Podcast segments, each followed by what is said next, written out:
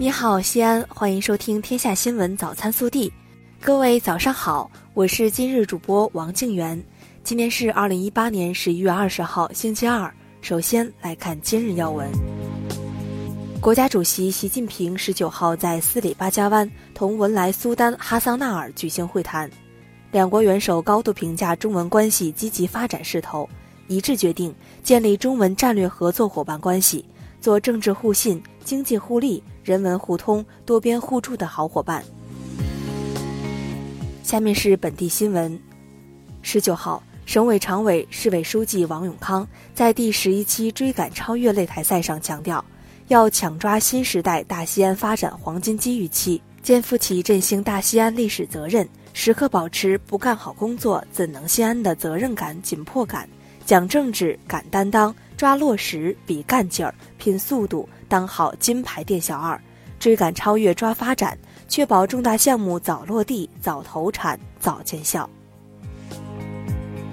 十九号，省委常委、市委书记王永康在检查督导黑臭水体整治工作时强调，要深入学习贯彻习近平生态文明思想，提高政治站位，落实省委最新指示要求，扎实整改中央环保督查反馈问题。以实际行动不断提升人民群众对生态环境的满意度。近日，西延路与西影路立交将正式通车。该工程通车后，将成为二环与三环之间的快速连接线，大大提升西延路和西影路的通行能力。十九号，陕西省生态环境厅发布了今年十月份空气质量情况，全省 PM 二点五平均浓度同比下降，优良天数同比增加。其中，西安收获三十个蓝天。前十个月，全省十三个市区中，西安空气质量改善程度排名第三。十九号上午，西安市工商局高新分局向西安维远投资管理合伙企业有限合伙颁发了营业执照。截至十一月十九号，二零一八年西安市新登记市场主体已突破四十四万户。为进一步方便广大参保人员门诊购药，我省异地平台已于十一月初开通了职工医保异地药店购药使用个人账户支付业务，初步确定十九家定点零售药店承担此项服务业务，十六家位于西安市，三家位于杨凌示范区。十一月十九号是联合国设立的世界厕所日，昨日上午。市政府在城市运动公园举办以“厕所有标准，城市有温度”为主题的西安世界厕所日纪念大会，现场进行了一系列公益性宣传活动。西安发布成立五周年，二零一三年十一月二十号，西安发布正式诞生。一千八百多天里，无间歇推送八万多条微博，近两万条微信，十二点五万条客户端新闻。朝闻天下封面人物一周年，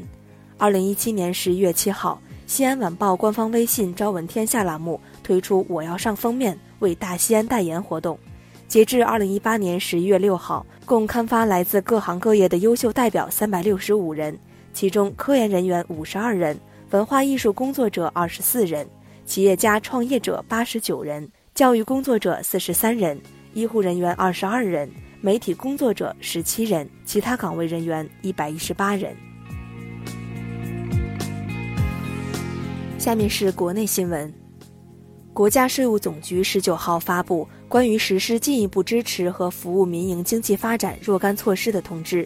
要求确保企业社保缴费实际负担有实质性下降，依法为经营困难的民营企业办理延期缴纳税款。十九号二十七分，中国在西昌卫星发射中心用长征三号乙运载火箭成功发射第四十二、四十三颗北斗导航卫星。此次任务的成功发射，标志着我国北斗三号基本系统星座部署圆满完成。四川省广安市委原副书记严春凤副厅级涉嫌受贿罪一案，由四川省监察委员会调查终结，移送检察机关审查起诉。日前，德阳市人民检察院依法对严春风决定逮捕，该案正在进一步办理中。十九号清晨，在大广高速河南驻马店平舆杨埠收费站南约两公里处，发生二十八辆车连环相撞。截至十三时，事故已致三人死亡，十人受伤，现场救援正在进行。记者昨日从中国移动获悉，中国移动将先行在北京、上海、安徽、江西、河南、湖北、陕西七个省市公司试点阶梯套餐方案，后续会根据试点结果决定下一步计划。近日，一条温江四十二岁彭兰妹养殖鸡感染 H7N9 死亡，参与抢救的三医院医生刘国勇已经被隔离的信息在网络上广泛流传，引起恐慌。成都市卫计委十九号发布调查结果，纯属造谣。农业农村部十九号发布，黑龙江省哈尔滨市道外区排查出非洲猪瘟疫情，截至目前，两个养殖户共存栏生猪九百头，发病二百六十九头，死亡二百六十九头。武汉警方十九号通报。武汉市首例以敲诈勒索罪被追究法律责任的校园贷案件，涉案恶势力团伙面向在校大学生发放贷款，通过哄骗、恐吓等索取高额利息和费用，并胁迫无力还款的大学生转贷还款。日前，团伙成员一审被判十一个月至三年不等有期徒刑。下面是暖新闻：近日，温州乐清市两位满身白灰的粉刷工人在公交车上怕弄脏座位。就挤在过道台阶上席地而坐，驾驶员李师傅看到后多次请他们坐到座位上，但他们却说自己衣服脏，不愿意弄脏座位。为了他们坐得平稳，李师傅特意放慢了车速。微调查：